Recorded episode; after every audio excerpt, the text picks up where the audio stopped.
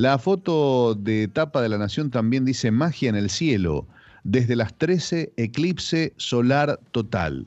Bueno, ¿cómo funcionan los eclipses? Hay gente que se desespera por verlo.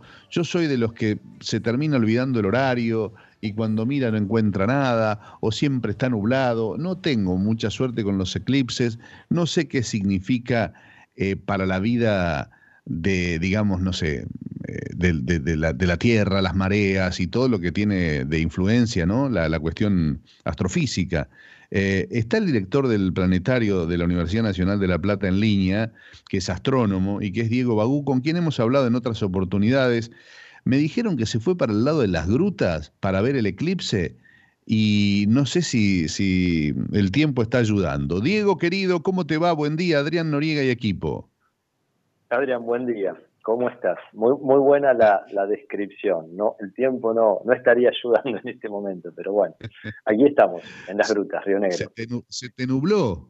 ¿Qué pasó? Se nubló todo, se nubló todo, y lo más, mm, digamos, preocupante es que eh, este banco de nubes está abarcando una región grande, porque en particular estoy con un grupo de personas y la idea sería en, un ratito eh, agarrar los automóviles en los que estamos y, viajar hacia, hacia el oeste, es decir, hacia el centro, en términos geográficos de la provincia de Río Negro, siguiendo de alguna manera la, ruta de la sombra que va a ir dejando la luna eh, desde el mediodía de hoy de, Argentina. Pero bueno, parece a propósito, pero toda esa franja en donde se va a poder ver la totalidad, que no es una franja muy grande, es una franja de 100 kilómetros de, de ancho que cruza toda la Argentina, eh, por Neuquén y por Río Negro. Bueno, en toda esa zona está este banco de nubes, así que al, menos con las imágenes satelitales que, tenemos, ¿no? Así que la idea sería esperar, ir viajando por, esa ruta, no mucho tampoco, ¿no? Porque no te puedes alejar de esa franja y no hay tantas rutas tampoco en, ese sentido.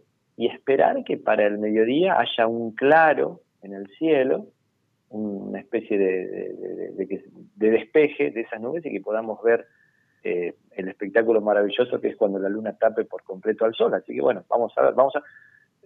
Como astrónomo no lo tendría que decir, pero vamos a cruzar los dedos, a ver si tenemos un poco de ¿Y esto cuánto, cuánto dura, Diego, el proceso de, tapado, digamos, de alineación? Eh, porque es, eso lo que ocurre, ¿no? La luna se pone entre medio de la Tierra y el Sol este, y en proporciones geométricas que impide que la luz del Sol llegue durante cuánto tiempo directamente sobre la Tierra.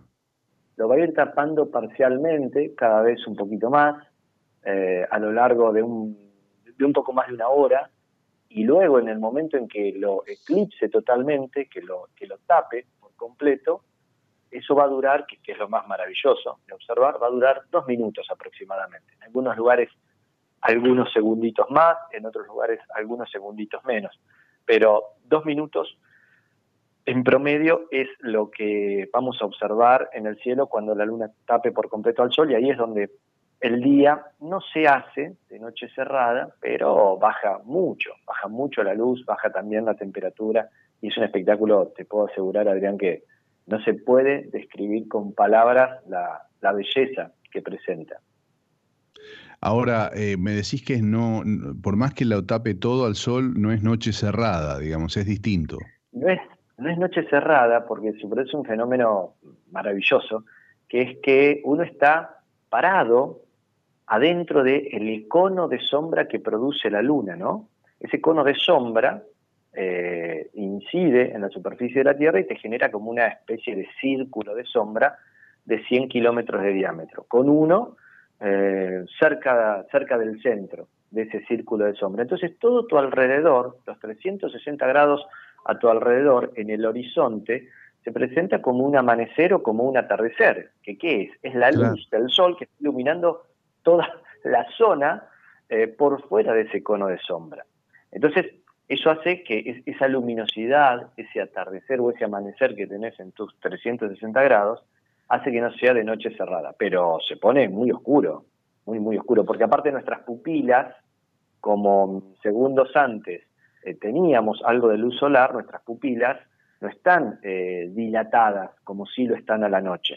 Entonces, incluso la, percepción, lo que, lo que a uno le parece que hay en cuanto a luz, es mucho menos de lo que realmente hay. Así que realmente es, yo estoy tratando, como, como te das cuenta, estoy tratando de escribir un panorama que, que, ya te digo, no se puede describir. Aquellos que han visto un eclipse total de sol eh, saben de lo que de lo que estoy hablando. Es como siempre decimos, es el evento de la naturaleza más hermoso que pueda existir. Y cambia las conductas de los seres vivos, imagino, ¿no? Eh, en tu caso, bueno, es una linda percepción. a ver, pero algunos animales se deben desorientar, ¿no? Sí, vos sabés que eh, siempre la pregunta está de cómo nos afecta, ¿no? Y bueno, nos afecta en el sentido emocional, por más que uno eh, entienda desde la física, desde la astronomía, qué es lo que está ocurriendo, incluso al nivel del detalle, porque sabemos hasta el segundo en el que se va a producir por más que uno entienda en términos físicos lo que ocurre, eh, el impacto visual, sensorial es, es, hermoso. Entonces, realmente te, produce una emoción muy, muy grande. Pero es muy interesante observar el comportamiento animal. Eh, presentan un comportamiento errático, ¿sí? Eh, se observa mucho en las aves, como cierta desorientación, digamos. realmente es muy, muy interesante de, observar en ese sentido también la naturaleza. Perfecto, te dejo tranquilo para que sigan buscando el mejor lugar, la mejor posición, Diego, y puedan disfrutar de este momento tan especial que es un eclipse solar total.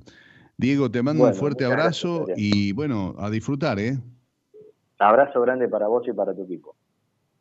Gracias, Diego Bagú, astrónomo director del Planetario de la Universidad Nacional de La Plata.